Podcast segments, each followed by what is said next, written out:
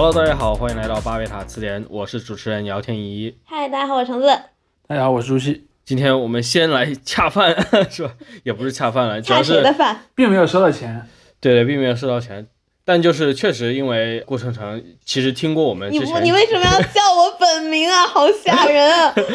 听过我们前面几期的这个听众都应该知道，他是一个非常用功的这个打工人，对吧？啊，为自己心爱的这个文学事业添砖加瓦。我呃我甚至不知道你是不是在阴阳怪气，咱就是说，没没有没有，确实就是非常投入自己的工作嘛，这是真实的现象，真实的话。但也因为我们节目这个各种选题的原因啊，一直没有来得及多聊聊他这个工作具体的内容。正好这一段时间各种网络新闻也有，但都是比较复杂，所以我们干脆就更加自由的这回意识流一下。于是呢，这一期的开头呢，我们就请这个鬼王城来介绍一下他最近对吧 引以为傲的两个作品。鼓掌。恰自己的饭恰成这个样子吗？没没，你你也可以讲一讲自己的这个工作感想嘛。啊，没有，就是因为我在新兴出版社五月文库工作，然后也是等于从大学实习了两年之后，今年又回去了，然后一直在做侦探推理小说。我看咱们评论里也有很多听众是很喜欢这个文学类型的嘛，然后我们也可以预告一下，对吧？会有一个推理小说主题的节目，嘿嘿嘿。嗯，虽然这，个现在还还在计划当中。嗯，对对对，但基本上已经确定了，对，嘉宾，然后我们也在聊选题，所以大家期待的可能会有一些重量级嘉宾的梦幻联动哈即将出来。然后这个所谓恰自己的饭呢，其实就是我在这儿工作了半年，终于出了两本儿，就是由我算是责编哈，但是因为我没有证，所以只是特约编辑的书。一本儿是指纹，也就是《白夜追凶》的那个编剧的新作，叫《庭外》，也是有那个电视剧。然后电视剧的剧本儿，然后由他工作室又改编成了小说。这个部分呢，啊，所以这是反向改编是吧？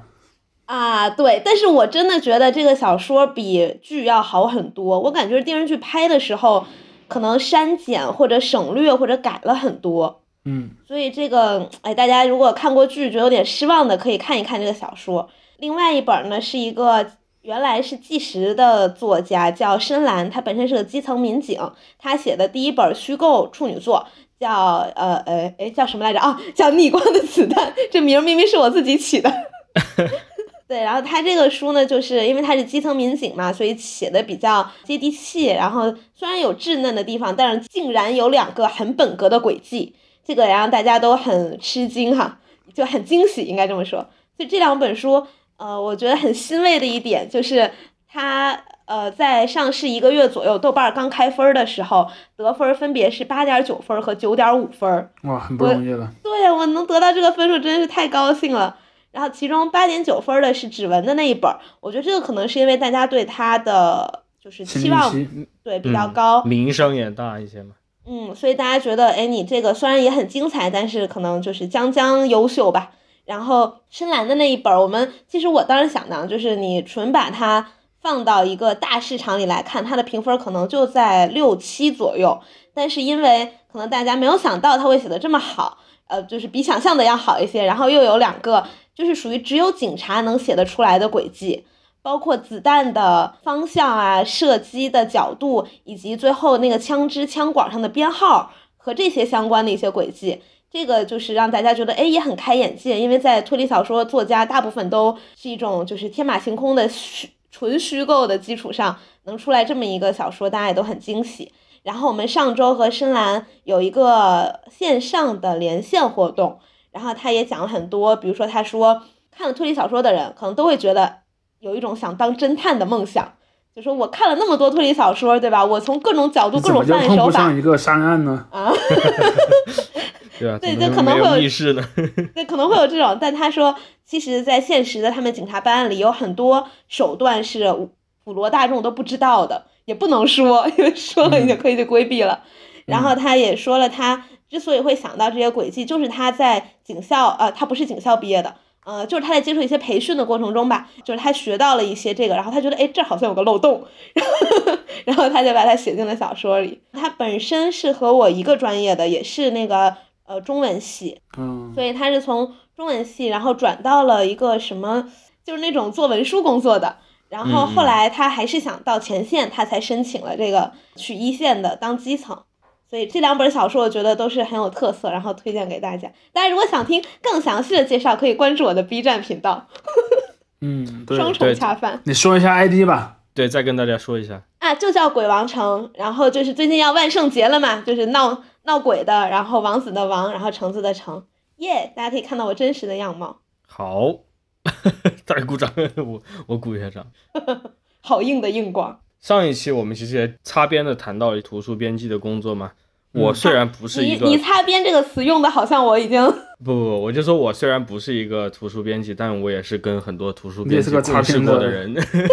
他是个你是个擦擦边的擦。边，是那个 就是那个编辑的编是吧？擦边。我是擦边呃擦边了一段时间，所以虽然我们在谈这个 AI 取代图书编辑这份工作的可能性啊，嗯但总体来说，我还是当然是对大家充满着敬意的。其实上一集我还想到那个我在剪辑的时候想到一个问题，因为当时我问谷阳城，我说作者多还是编辑多，对吗？嗯我忽视了一点，就是因为作者对于现在的这个市面上的编辑来说是古今中外的各种各样的作者，嗯就是这个作者的庞这个庞大团队是超越时空的哦。所以你是把死人也算在里面的，对吧？对对，我觉得就是我当时想表达的意思，就是说，你看历史上有那么多书，你现在无论是哪一代的这个编辑，除非你这个全世界人民都来编，对吧？否则你很难就是达到这种所谓的真正的产出跟投入的这样一个平衡。但是历史上的编辑呃作者是不是不太需要编辑了呀？需要的，当然来国王城上课。来讲一讲，讲一讲。什么？别别对，比如说像我们说孔子，对吧？对像像孔子他本身肯定是一个作者，他自己也写了那么多，但同时他也编了四书五经，所以他也是个编辑。所以对你你在历史上出出这种书，肯定是有很多编辑的。哦，不过这里的编辑还跟对我你们对我想说，对我想说重点就是说，可能类似于我们出的一些书，比方说，除非少数情况，少数情况是什么呢？呃，我们发现了某一个以前没有发现过的版本，嗯，我们以它为底本，然后可能要做很多编辑工作，但因为有很多书其实是已经有已经定稿的版本出版过了嘛，对，对我就我是说在那种语境下，似乎编辑的工作量会小一些。就是如果是那种我们说古文那种类型的书的话，它有一个问题就是可能会有一些句逗上的不一样。对，因为你不一在定对你不一定认识所有字儿的呀，还有断句啊，对。对，但这个一般编辑也不会自己做，一般是一些比如像金圣叹，他们还有自己的批注，还有什么，他本身也是个作者。这个你要说郭成成编，然后给他重新断句，我觉得有点僭越了。对，是那那得是什么钱钟书的工作是吧？嗯因为很早我就其实就了解到，就是在我在出版公司有过经历之前，我就知道，就说比如说在你在中国的这个作为这个 editor 就是编辑这个职位，跟你在海外的这些很多编书的 editor 职位是非常不一样的，因为。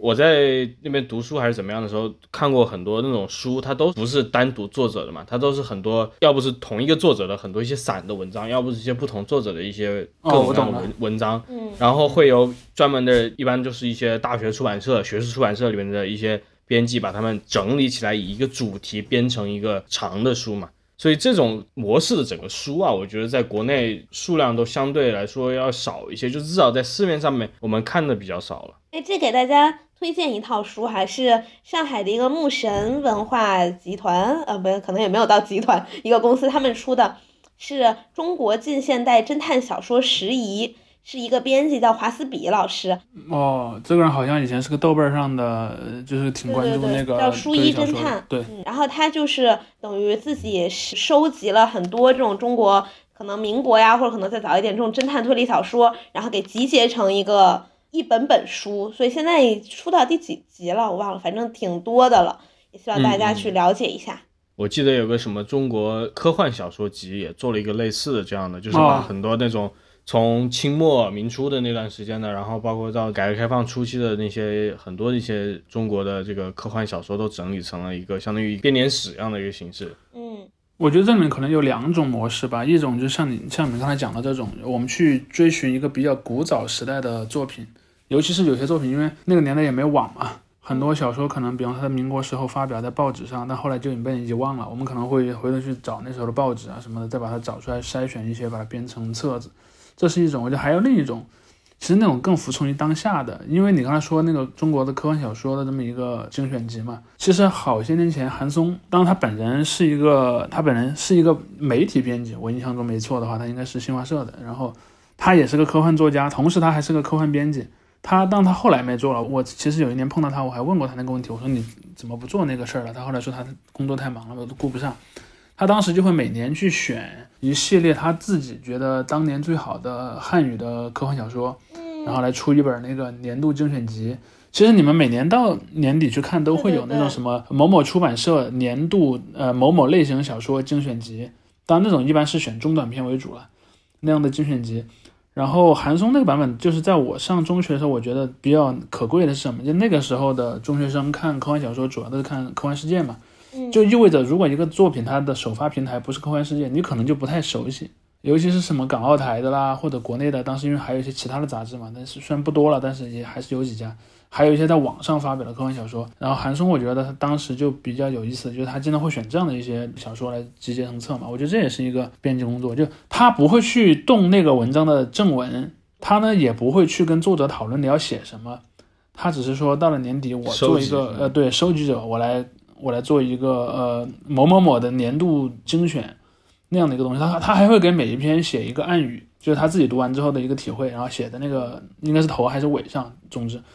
这样也应该也是一种编辑的模式嘛。因为因为当我们在说编辑的时候，我们可能说的是好多种不同类型的工作方法嘛。对对对，有很多种编辑。对，比如说有些编辑可能是你我假设，比方说我是个学术出版社的，我可能认识一些学者，我就说，哎，你最近有什么？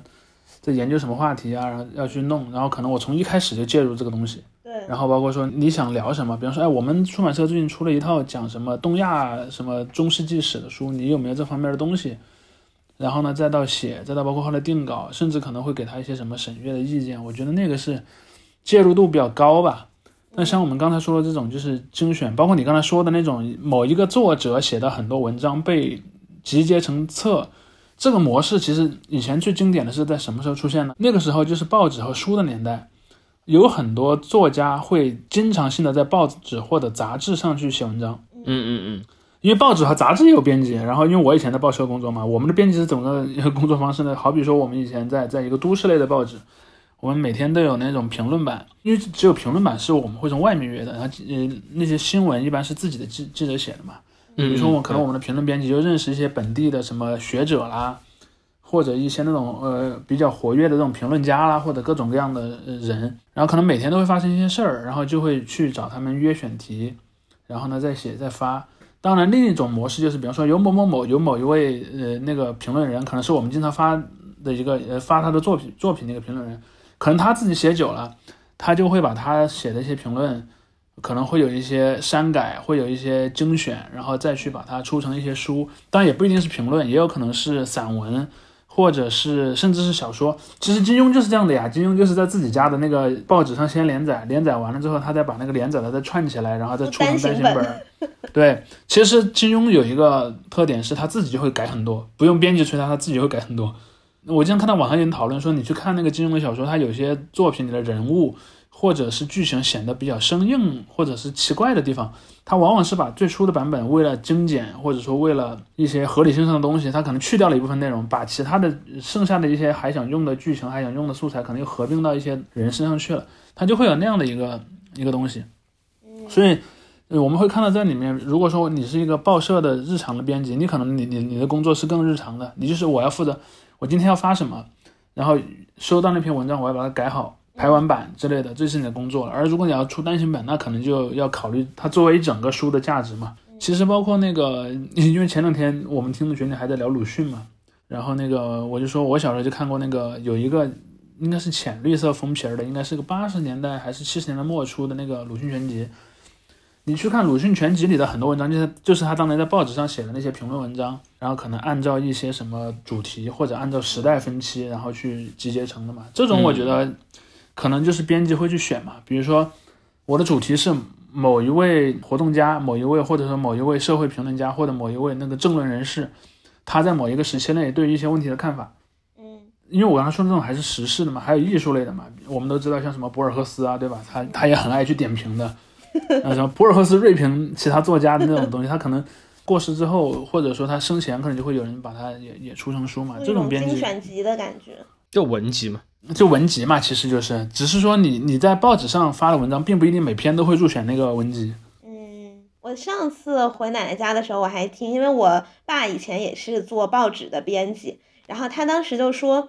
他本来是想做记者的，就是他要去跑啊，然后要去外出啊什么的，但当时给他的编辑的活儿是让他给那些记者写回来的新闻稿下标题，包括大标题和分栏的小节标题。然后他说他们当时会做的一种类似于思维训练或者职业训练的游戏，就是给你一一段可能几百字的一个消息，然后你要从不同角度给他起五个标题，至少五个。然后他他说就是，但这可能有他自我吹捧的成分。他说他当时在一周内就起了十三个。我说我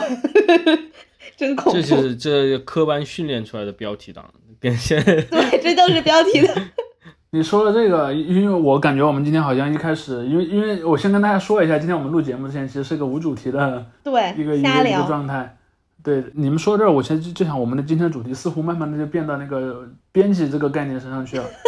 对我倒想起另一种编辑，也也经常被，因为我们刚才已经讲了至少两种编辑了嘛，就是呃报纸杂志的编辑和这个图书的编辑嘛。其实还有一种也经常被叫做编辑，甚至它衍生出了一个词，还经常出现在我们现在的那个互联网用语当中。嗯，小就是编呢？对，就是网站的编辑，这个其实比较特别，这个跟中国独特的这个制度是有关系的。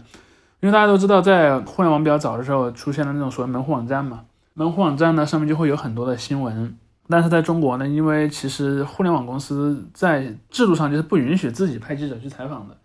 所以他们一般呢就是去找那些有这些权限的呃那些媒体去买这个转载权。其实在，嗯大概两千年左右的时候，当时的那些传统的媒体对这个转载权看得也不是很重，因为在那个年代他们也意识不到互联网会变得多大，所以一般都用比较便宜的价格把这个转载权卖给了这些类似于雅虎啦、什么网易啦，然后什么 China 人啊、什么这样的一些一些网站，包括什么新浪之类的。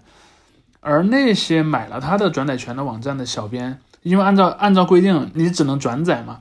在转载这个逻辑下，你不能随便改人家东西。那么能改什么呢？有几种，比如说你能加暗语，嗯，呃，你能加标题，还有呢，就是有一些那种，比如说它那个版面语言，谁放在谁的前面啊，这种视觉空间上的这种设计，它能能去弄。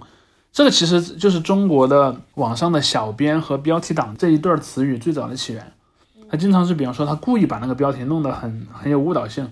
或者把一些对很奇怪的给给 放在一起，然后嗯吸引你去点嘛。因为那个时候的这些网站编辑们的考核的这个指标，我认我认为应该是那个什么点击量嘛。点击量，嗯对，所以你经常就会发现门户网站上有这样的一些吸引你去点的东西。其实直到今天为止，我很多时候还会去访问这些门门户网站。我有时候会去类似于网易或者是新浪，或者有时在我我还会看什么雅虎，但雅虎现在大陆没有，我我会看它的那些一些国际新闻这样的东西，你就会发现这种东西还是挺挺有意思的一个工种吧，只能说，那它形成了一整套的呃工作的伦理。当然，很多人其实对这个的认可度也不高嘛，有些人就觉得，哎，你们不就是 搞搞那个什么擦边球来来吸引点击嘛？但这种人也其实形成了，而且我我觉得有一个很有意思的点啊，我不知道我们听众们听到我们的这段讨论的时候有是个什么感觉。我很想问我们听众们，尤其是你年纪比较小的那些听众，当你听到“编辑”这个词的时候，你脑子里想到的是 A 报纸编辑、B 图书编辑，还是 C 这种网站编辑？是当中的哪一个？我觉得对于比较年轻那代人来来来说，搞不好网站编辑是他们最先想到的人，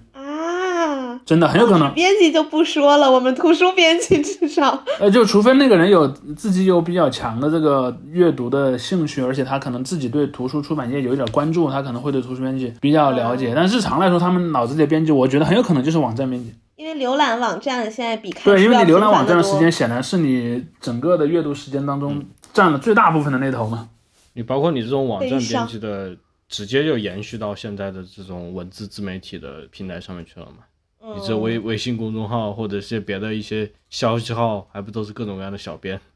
对什，么让让小编来为你回答什么？对你现在看那些什么呃微信公众号也好，包括其他一些平台上的这些账号也好，那些作者都很多就自称为小编，嗯，甚至让你怀疑他写的东西是不是都是编的。哎，那那像我刚才说的，我们新出《深蓝》这本书，它一开始这个作品是，还有它其他作品是在网易人间连载的，嗯，就是他们的编辑，就是因为他们也相当于是一个其实是出电子书的了，他们并不是只是出新闻这种。然后当时我们办线上活动的时候，就我是他纸书的编辑，然后还有一个他纸书的营销编辑，还有他当时在网易人间的虚构类的编辑和非虚构类的编辑，就等于我们四个来给他当他的那个后勤团的感觉。嗯，然后就我觉得他们两位编辑，也就是在网站的那两位编辑，因为他们的呃稿子到我这儿的时候，有一些他们的修改痕迹。我感觉到他们也是在培养这个作者，然后跟着他一起成长啊什么的。因为你说的这两个编辑，其实工作模式就很已经很接近报纸的那种编辑了。嗯，因为因为你这里面有个特别的地方，就是如果是小说，我我感觉在中国网站是可以发小说的。对，就是在小说这个领域，网站的编辑应该它的能动性会比那种只能只能改标题、只能改排版的那种编辑要大得多。包括中国的所谓网络文学嘛。其实你看中国的那个网络文学这个东西，最早的那一批什么类似于幻剑书盟啊，什么后来的起点啊，然后晋江，他们其实是有很强的编辑体制的。对对，他们那个编辑就就编辑对，其实就有点像金庸在《明报》上呃写武侠小说时候给他工作的编辑一样嘛。就我感觉那种就是文学网站的编辑感觉很强势哎，比我们要强势的多。他要催你这个牛挤奶啊，嗯而且他的那种很有可能就是真的是有有很明显的 KPI 压着他的，比如说，呃，你是我们网站的，好比说推理类的这个编辑，你可能手下假设管着几十个作者，嗯你要保证这这几十个作者，呃，好比说每周或者每个月要更新多少次，要有多少体量，吸引多少点击，你可能是这样的。他们可能就不会那样的，就是去像你刚才说的去培养一个作者，我觉得他搞不好会有一种去要完成任务、要保量的这么一种感觉。多签，然后攒这个。因为其实我发现大部分对网络小说，就那种意义上的网络小说，其实还是觉得它更像一个消耗品的。嗯，就是 AI 能写出来的那种网对，络就是小 AI 能写成那种东西。我们所所以这集上一集的延续是吧？是的，是但有一个那个编辑的工作是我到目前还不太有机会做到的，就是所所谓的跟作者一起成长。就作者他可能有了一个点子，然后他告诉你，然后你告诉他怎么写会更好，然后或者是他遇到瓶颈，他会来跟你讨论，然后你们两个等于一起来就参与这本书的创作。这个我目前还没有做到，就是特别和作者有这种联系的工作，我还挺期待的。嗯，因为我之前最早提到就是这种，比如说欧美国家的编辑和中国的一个编辑的一个很大的差别，就是很多嗯欧美的这个编辑就是这个工作，就是他们很多嗯是要说是催稿了，但也很多是就是要你要跟作者商量，你要去提出疑问，就说你为什么这么写，嗯包括学术出版的也是这样的，就是说，甚至有的编辑就直接会质问你这个作者的这个方法论，包括你的这个哦提出来的证据使用等等等等，他就是想让这这个出版的作品在某个层面上是可以站得住脚的。因为他是第一个读者嘛，从某种程度上来讲，不是第二个。如果说作者是第一个读者的话，对对对对。而很多这种像校对啊，或者是排版这些工作，他们就全部已经就是交给别的也不是外包，就是看情况吧。有的地方是外包，有的地方就是交给别的呃人来负责。他就是这些工作是完全不算在编辑工作的内容里面的，而不像中国就是编辑一人身兼很多职嘛，就是从从头到尾都要负责一遍嘛。但其实像在，比方说像以前在报社，编辑们当然他也会管什么文字啊、标点啊什么那些，就是文字层面的东西。但当然那个事儿最后还会有个兜底的人，就校对。嗯，我们也是有责任校对的，其实。对，但是我们的这个责任校对他不负责，就你这个书单真要差错率超了什么，你吊销的是责编证。反正我们以前的报社的工作，我感到啊，有很多记者在写文章的时候是不太重视这些文字啊、标点或者分段的。他们会想，哎，反正后面有编辑嘛。嗯然后，但是编辑的编辑可能会帮你改，但编辑改完第一版，他又会拿去给校对，然后校对对会对会再看。你像那个那个知名的石原里美演的日剧嘛，《校对女孩河野月子》，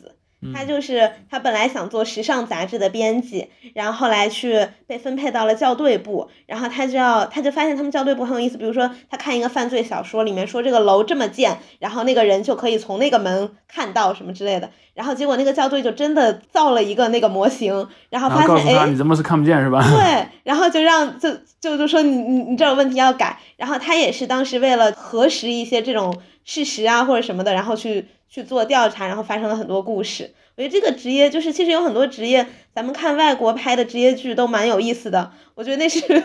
就是咱们自己的职业没有做到工分析了，就是这样的。对我从从我的工作来看，当年我我看到的校对们的工作经常是这样的，就是会，因为如果你报纸上出了错字儿，会有读者投诉嘛，嗯然后包括可能也会有一些类似于诸如复查之类的，就会比较哪个校对校对的内容的那个错误率低，啊，它会有一个类似于指标，然后会去看啊谁的错误率最低，然后会给他一些奖励啊、荣誉称号之类的。嗯我们图书是就是大错的话会核查你的就是修改痕迹，比如说你是从头到尾每个人都没看出来，还是在谁那儿被改错了，还是什么的，反正最后负责的是责编。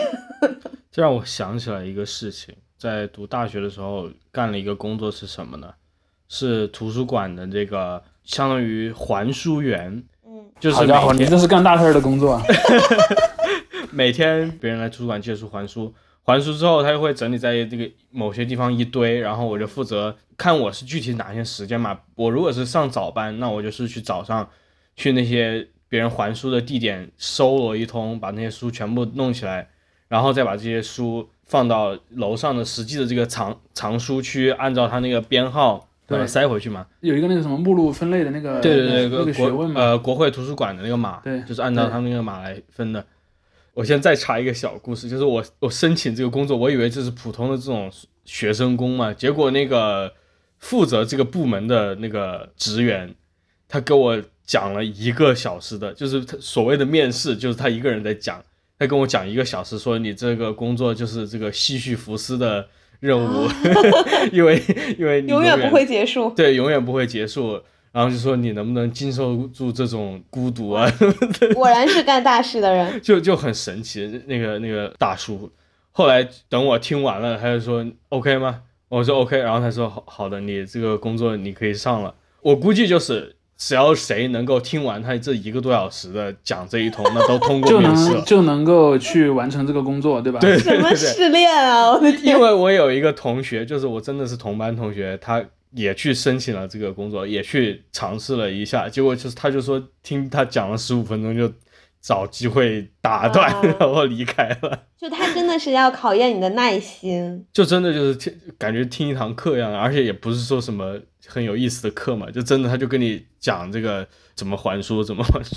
所以你当时是认真听了，还是其实在放空？呃，有一点放空啊，因为因为我觉得有点尴尬，因为那个人就特别投入，就特别认真。他一个人一场激情的 speech，也不是激情，但就是那种非常通透的那种感觉，就是他对自己做的这个事情非常通透的那个感觉。OK，我那段时间是干了几个月之后，后来有一次他突然找到我，就说：“哇，恭喜你啊，同学，你的这个还书的正确率在某些行列是百分之百，这个是太少见了。” 因因为因为你想想你在书架上面搞过一个多小时之后，你这个眼睛啊，包括你这个有些反应，其实是会有些不自主的出错的地方，因为它太多数字字母，然后它包括不同的那个层级之间，它那个排列方式还不一样。后来我我我那次还有点惊讶，就是他们专门拉住我来表扬我这个事情。虽然没有给，吗？没没有没有任何表啊示，只是说你暂时的是我们这里的优秀员工。啊，头牌。对，做那个工作后来我还也懒得做了，因为我做那个事情，我连听电子书我都不行，因为我没有办法分那么多心，我都只能听音乐。哦，来就听你听博客其实压力很大，就是你有要把它分对的这个压力。也不是压力大，就是每一个都是不同的数字，所以你每一个还是要动一点脑子去。我知道嘛，去我就说你嗯你你在乎这件事儿，就已经在你内心里的内部就是一种压力了嘛，就是啊，我要看这个对不对？呃有点强迫症的这个嗯因素在里面了，因为其实就应该招个强迫症来干这个工作。对，但真正遭强迫症的人，他也会很痛苦，因为有些书，比如说它就是那么那么长，它就会凸出来那么一些，啊，它或者是就是放不下，你必须要斜着或者怎么样插在哪个地方。嗯，那你就要看你的强迫的第一强迫目标是什么 了。对对对，但就是它有一个地方，它比如说教你怎么把那个书排的，就是它整个书籍是齐的，嗯它有个这样一个技法，包括他一些怎么样一只手拿二十本书等等，他都会教给教给你。那你后来没有想要去图书馆工作吗？图书馆不需要我，哦，我感觉蛮有意思的啊，你热爱这份工作不是吗？我并没有在热爱这种，可是你能听他讲一个小时，那是我对吧？我为了钱对吧？听一个小时又算什么呢？所以大家知道吧？现在姚天怡是一个掉钱眼里的人。哎，那我都没办法找到肥差。真正的肥差是什么？就是在我们的这种所谓的媒体图书馆里面，在媒体图书馆里面，把原来的很多这种，比如说 VHS 录像带或者真正的这个录像带的录像带插到一个机器里面，然后它会进行那个数码化，然后你在这里坐着守着就行了。它弄好了，你把它换个盘子继续数码化就行了。嗯，那为什么你干不了呢？因为这个工作太吃香了，很很早就被别人哦嗯抢走了，对。哦，不过真好，我也想在大学兼职。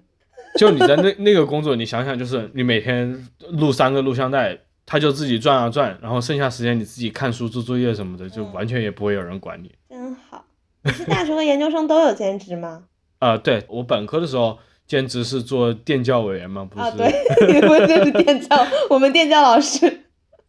然后等到我研究生的时候，就是去做还书员去了。那时候都轮不到我做电教委员，做电教委员其实也是挺轻松的活，说实话。我大学就是没有在校园内兼职，我就从一五年开始在午夜文库 实习，然后一天一百块，啊不是，哎不是一天一天不是一百，一天多少？二十块，嗯，好像是是交通补助，没有其他的工资。然后后来研究生是为了拿那个奖学金，必须要当一门课的助教，然后就硬去当了一门课的助教。除此之外，我们大陆学生也不能打工。嗯，委屈。我就说我在台湾就是上学的这些事情，比如说像之前我还跟他们分享，我们学校内有那个保育类的鸟，然后那个保育类的鸟会专门袭击人，因为它的窝就在公交车站的上面，所以我们只要在等公交车，你就有非常大的概率会被那个鸟袭击到。然后，但是你不管怎么跟学校反映，学校也拿它没办法，因为它是保育类，你就只能任由它攻击人类。这是你的荣幸被攻击了。哦，对，我那天还跟那个就是一个其他的朋友分享我的生活小怎么说呢，就是小常识吧。因为我们宿舍在山上，然后我们山上呢就会有蛇，会有蚊子，会有青蛙。然后我们判断我们出门的安全度，比如说你今天想去偏远一些的地方散步，能不能成行，就是你听外面有没有青蛙叫。如果有青蛙叫，就说明没有蛇，也没有蚊虫，你就可以安心的出去。哦，是不是有蛇就把青蛙吃了，青蛙就不叫？对然后有蚊子，青蛙就会去吃吃蚊子，所以青蛙也不叫。所以青蛙只会既没有蛇也没有蚊子，它闲着没事儿才叫。不是，就是它叫也可能说明，就是反正它会在活动中，所以它会吃蚊虫。但是反正如果没有青蛙叫，咱蚊虫先不管，但至少肯定有蛇。嗯，所以我学们就。对，就是一些这种生物小知识。大家如果生活在野外的，生活在山上，可以考虑。我们学校真的是荒山野岭，然后上上上山要坐公交车，不然就要徒步爬半个小时上山，还挺怀念的。其实，在热在亚热带的生活，说到这个地方，我还想到，因为这个关于大学的问题，我前几天可能在睡觉前吧，也在思考这件事情。因为我为什么我因为我在回顾我们自己一些过去的节目等等，包括我们聊的很多话题，我感觉时不时的，就是主要是我和你啊，我们俩都在引用引述我们大学时候的故事。等也许是真的就是人跨过某个阶段之后，像竹溪这么大，对，也许像竹溪这样，就是竹溪他就很少引引用八十多岁的大学的故事，竹竹溪就很少引引引述自己大学的故事嘛，就是看是具体哪个年年龄的坎你跨过之后，你身上讲的故事就不再是那段时间的故事了。对，其实我上大学也经常去图书馆呀，我还在大学图书馆，我经常在那看书的。因为那个年代其实上网还没有现在那么普遍，虽然我自己也是个老网民，而且我挺喜欢图书馆的那个氛围的。嗯而且我有一件事儿一直耿耿于怀，就是我那个年代还没有那种，就是你毕了业之后还会给你一个类似于校友版本的嗯学生卡那样的制度，所以毕业之后就不能再去用那个图书馆了。嗯然后有时候，比如说我毕业之后，我回呃回去那边，然后我说，哎，能不能进图书图书馆看看东西？其实不行的。但我知道现在有很多学校会，包括还有一些还有一些朋友那天在我们群里讨论，就是说，你作为一个大学生毕业之后，那个学校应不应该给你保留那个电子邮箱，是吧？啊，其实这都是这样的一些问题。我现在我嗯，就是大陆的这个人大好像是可以的，但是现在因为疫情了，也也也不太嗯行。但是就如果没有疫情的话，其实都还可以。但我在台湾那个肯定是不行了，对，但我没有身份证，对我我上学那也是很久以前的事儿了。八十多岁了已经。而且其实还有一点，就是你在上学的时候，你在你看到的学校的东西，其实它可能还是比你更早的上一个时代留下来的产物。嗯尤其图书馆，我就发现图书馆很有意思。我以前在图书馆发现，因为有些书，有些书可能是图书馆它就是属于你是一个什么规格的图书馆，你就一定要一定要买嘛。嗯但其实并没有多少人看。我有我有一次借了一本，应该是一个是一本戏剧还是一个小说的东西。那个书里面，因为那个时候他那本书被收藏的时候还没有那个电子系统，它是那个书前面有一个类似于借书卡的东西。我一看那个借那个书从八十年代初进图书馆就只被应该一两个人借借阅过。嗯对，所以那个时候我就觉得他那个氛围会有有点让你穿越到到了一个比你自己更早的时代的感觉。嗯。那刚才姚天怡说说这个问题，我觉得就是之前竹溪也有说过嘛，比如说拿我自己来说，我现在干的这个工作其实也是比较不那么接触社会的，然后竞争没有那么激烈，然后我现在也是跟就是学生时代的好朋友依然是很好的朋友，我们还一起住，所以现在对我来说，我就是一个在学生的延长线上。然后也也没有谈恋爱，然后也没有想结婚生孩子的打算。现在虽然已经二十七岁了，但是依然会感觉自己像个学生。或者是在我想来是就所谓的一个人的这种形成的这个过程，就是你到大学的时候是你真正的你这个个人的完整形成的一个末尾嘛。等到你真正你大学毕业之后你，才你看我工作之后，呃，就是你的这些基本的素质，你你的思思维方式，很多东西已经比较定型了。所以在之后，除非真正产生很大的变故，你才会在这些地方有重大的改变，这些事情才会让你觉得特别印象深刻。所以我觉得这也是个原因了，就是你像我在大学的时候，短短几年了，相对来说，相比了起来，嗯嗯，我稍微有一点稍微有一点不同意见，就是就是我觉得现在人的那个心理成熟其实比大学会会更靠后一点。嗯嗯嗯，因为以前为什么我觉得很对大学对很多人来讲有一个定义他人生的当中，当然肯定不是完全定义了，定义我觉得人生当中很重要的一部分的作用。我觉得有几个因素，第一个，上大学对于很多人来说可能是他第一次离家比较远，嗯，然后而且很有可能是完全脱离他的家庭在生活。对，只能写信。对，那个而且那时候连电话都没有，只能写信，就算能打电话，其实也是日常生活中脱离了嘛。嗯。这是第一。呃，第二呢，就是你在大学里获得信息的方式其实发生了改变，因为你在中小学都是老师比较教的，很细致。对很细嘛，在大学你可能会会有一些改变，然后而且还有，你当你离开大学，你就会变成一个在经济上和在整个人生的做事儿上都要非常的独立的一个人。但我的一个感觉是什么呢？最近这些年，人们在经济上和心理上的独立的那个时间段本来就延后了。嗯现在很多人，比如说上完大学，然后然后可能还还处在一个相对来说心态上比较像小孩的一个阶段。我双十一还在花我爸的钱。对他和他的原生家庭之间有一定的关联。当然，经济是里面很重要的因素，包括几个方面嘛，一个是你的日常的生活花花费，另一个就是住嘛。其实有一个因素是什么呢？房价越贵，人们就越有可能和自己的原生家庭住在一起，就是物理意义上的住在一起。包括我之前看一些讲古代中国的书，他说其实你看那个家庭，家庭和这个居住的物理空间之间是有非常直接的关联的。嗯就比如说一一群人住在一个屋檐下，在一个灶上吃饭，那么他们必然是很紧密的。老友记。呃，但老友记他们好像不太做饭，对，因为在中国古代，家庭的象征是灶嘛，就是比方说，如果分成两个灶，就意味着分开了。嗯就在一个灶上吃饭呢，就意味着这些人彼此之间在经济上的账是算不清楚的。嗯同时呢，他们在生活上也是互相扶持的。那么这群人之间就很难有互相的独立，所以在古代的那种所谓的家长制，家长制也是在这种情况下容易成立。就是在那样的家庭里，因因为很显很显然，经济资源是掌掌握在更老的那个更更大辈分的人手里嘛。嗯那么人们的那个经济上容易受操纵，他心理上就也容易受操纵。但其实中国在如果说在过去几十年，尤其是城市化最快的那个时候，这种体系很大程度上被打破了。但是呢，现在随着这个呃房价的变高，随着各种生育率下降啊，包括说人们养孩子养的越来越所谓的呃用精打心细算吧，对，我觉得从某种程度上有点倒回了之前的那种状态，就是人会有一个非常漫长的和父母生活的一个一个情况，而且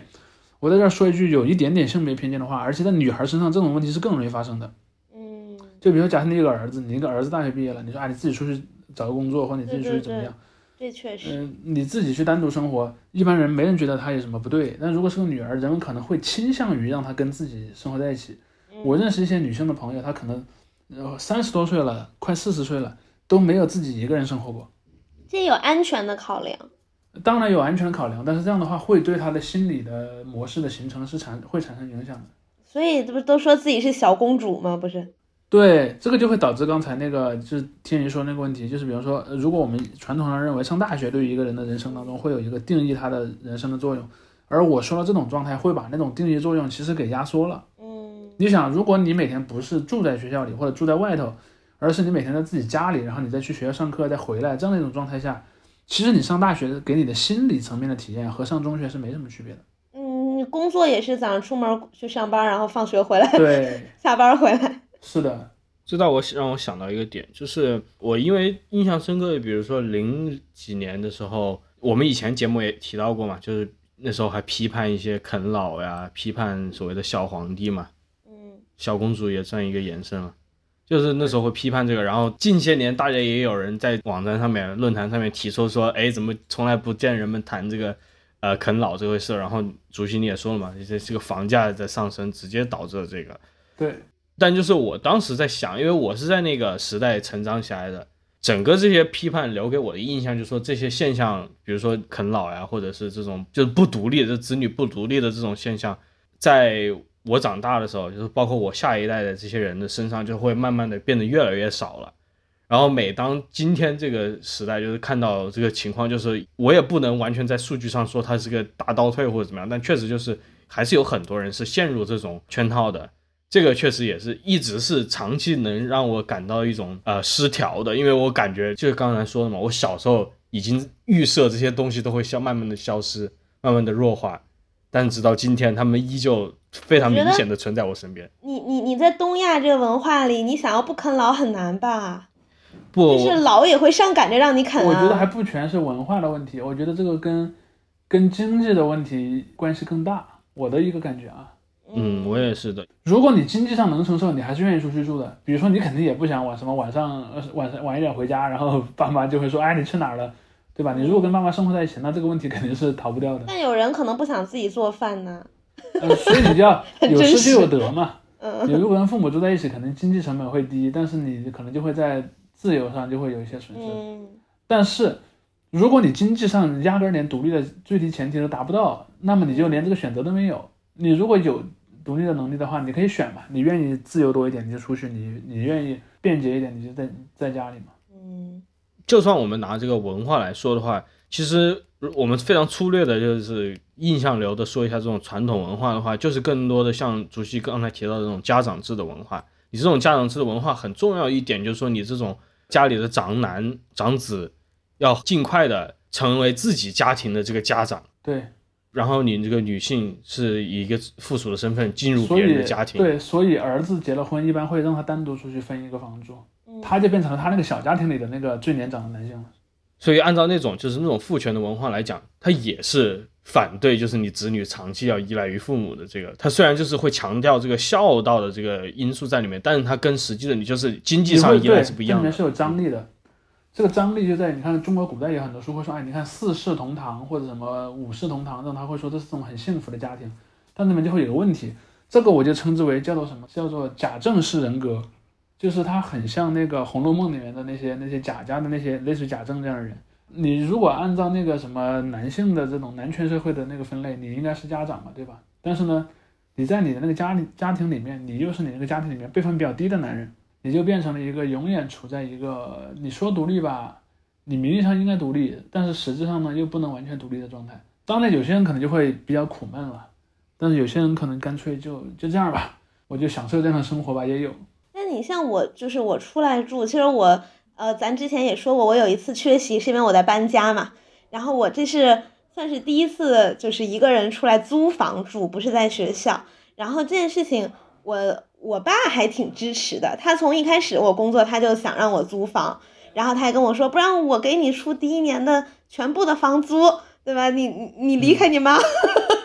所以我感觉有一些迁怒的成分了。然后你可以跟他们两边都这么说，然后两边各自给你出一笔钱。我中学是这么做的，就是像手机话费收两份钱着。然后我我妈是随意，然后主要是你像我刚才说什么，我说在东亚文化里，就是我觉得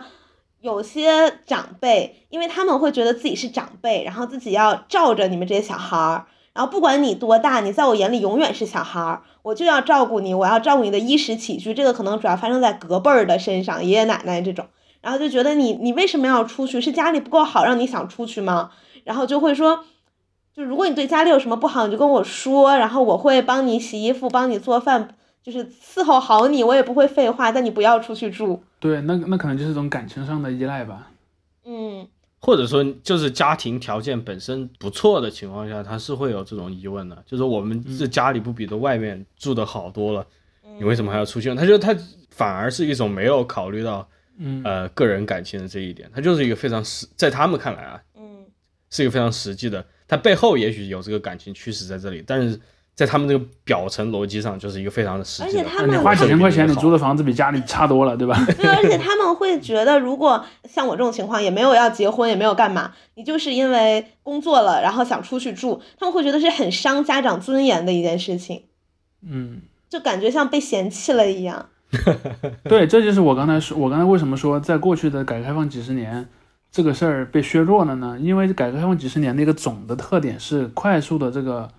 呃城市化嘛，就使得大部分人其实工作地和父母是不在一个地方的，所以你不管愿不愿意，孩子都是要出去住的。但是现在真是像我这种家在北京还，每年对，那你就每个月花几千块钱，你就逃不掉嘛。塞别人的腰包。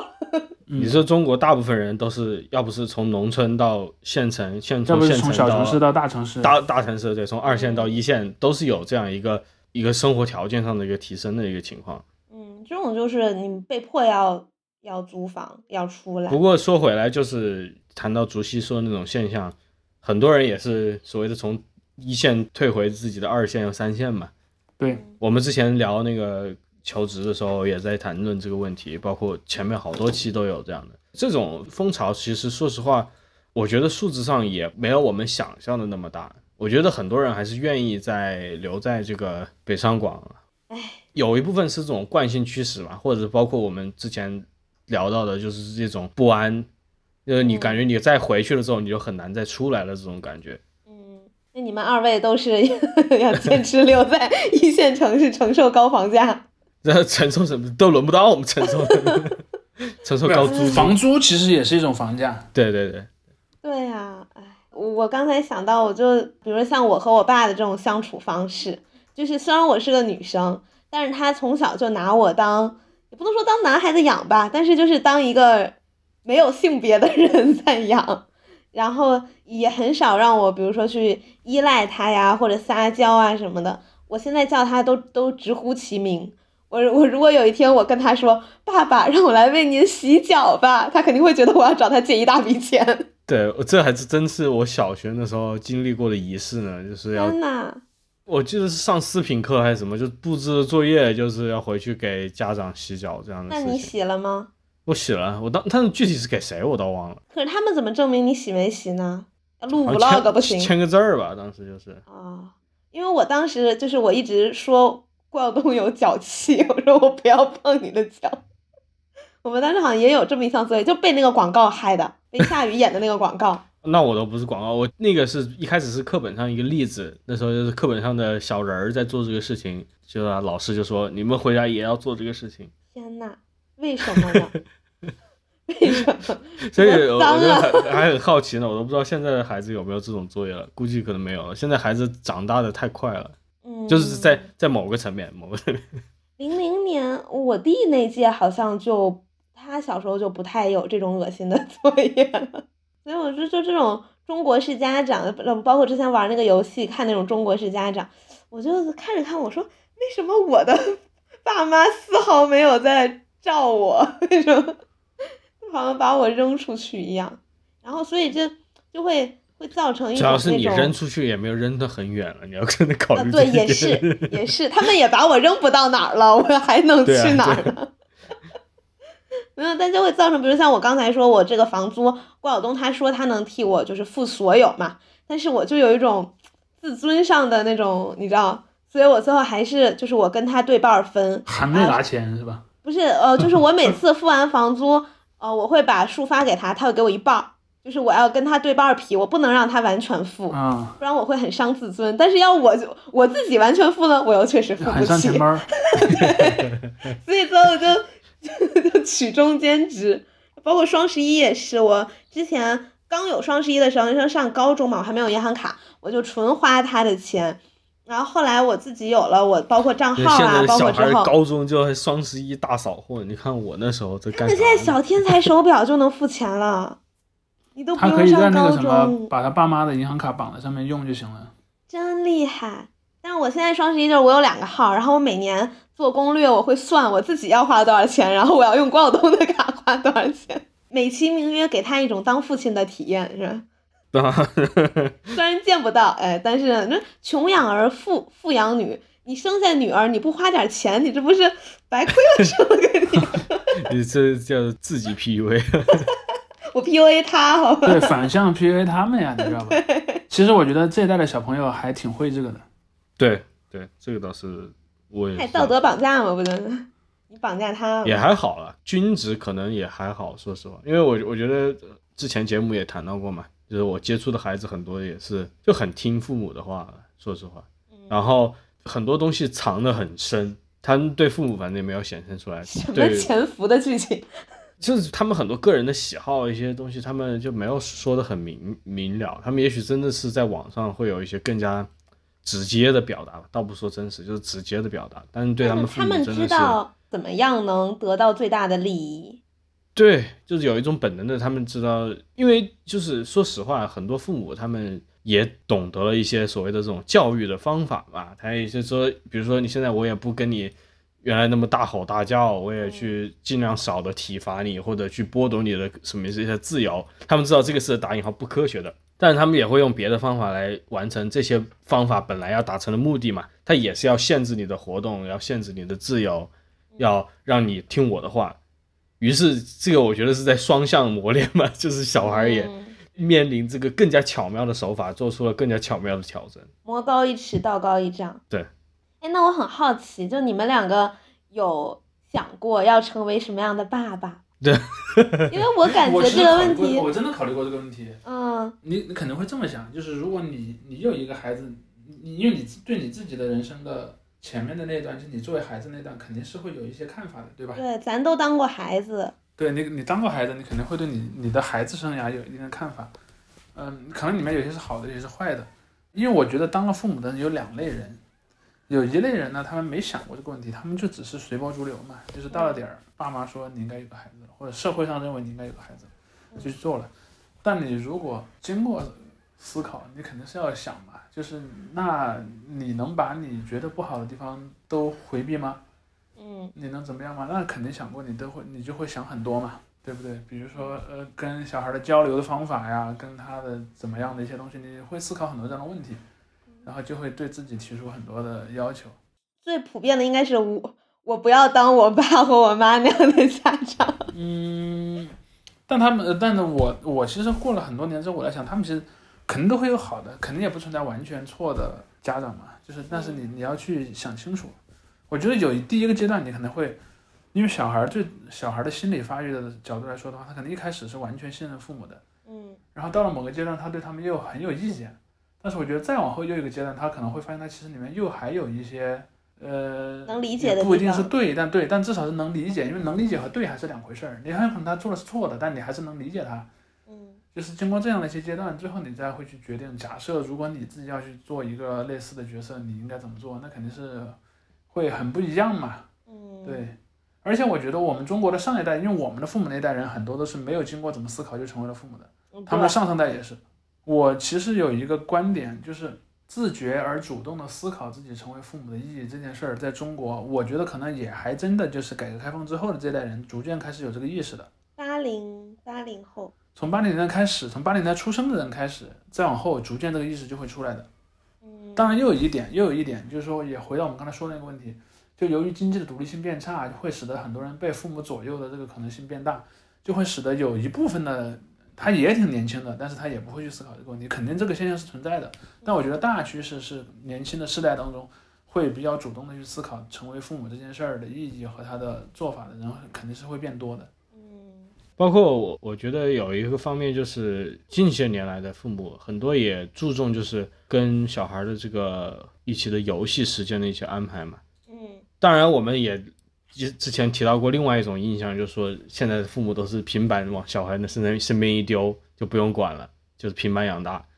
这也是一种。但还有一种，我也觉得就是他不仅仅是说我要抓你的这个教育，我还要就是跟你这个小孩共同的娱乐上面花功夫。嗯给你提供这种所谓的更高品质的娱乐，这也是有的。总体来说，也是一个这一方面啊，是一个比较好的趋势。因为因为我在想这个问题的时候，就是这一点。因为你想想我的爱好，我的个人爱好有很多，比如说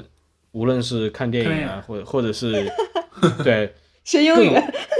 各种各样的这种所谓的娱乐文化的东西，对于小孩来说，或者是对于小孩家长来说，很多人可能觉得这个不应该是小孩最主要接触的东西嘛。嗯但是因为我一个对这些东西感兴趣，所以我觉得这个你反而是在很早就开始引导，是一个很好的事情。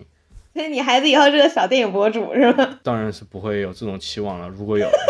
对吧？如果有小孩了，但我觉得你你你可能不是说要他成为具体的某个领域的什么什么人，但你可能要给他一个很小培养一种素养。选择的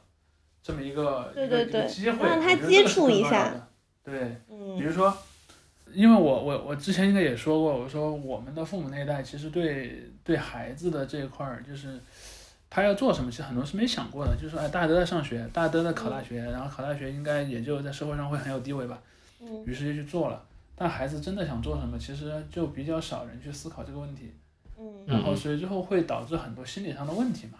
所以我的一个观点就是说，嗯，重要的不是孩子最后选择了什么，但你要给他一个选择的过程嘛。比如你要去接触一些不同的事儿是什么样的，不同的知识、不同的经历，我觉得这个非常重要。如果你要成为一个父母的话，嗯，因为你像我们女生，可能从小玩过家家呀什么的，就是很喜欢这种想象自己进进入一个家庭的感觉，所以我就我就很好奇男生 想这个问题。男生也玩过家家，只不过是形式不同而已。男生会玩那种，奥特曼有点过家家，还或者带有点战斗的，对，它也是一种角色扮演嘛，因为。对，那你那俩是家呀？你是当不不不，我觉得其实你就算你是小女孩，说这种刻板印象的玩过家家，他们也不知道什么是家呀。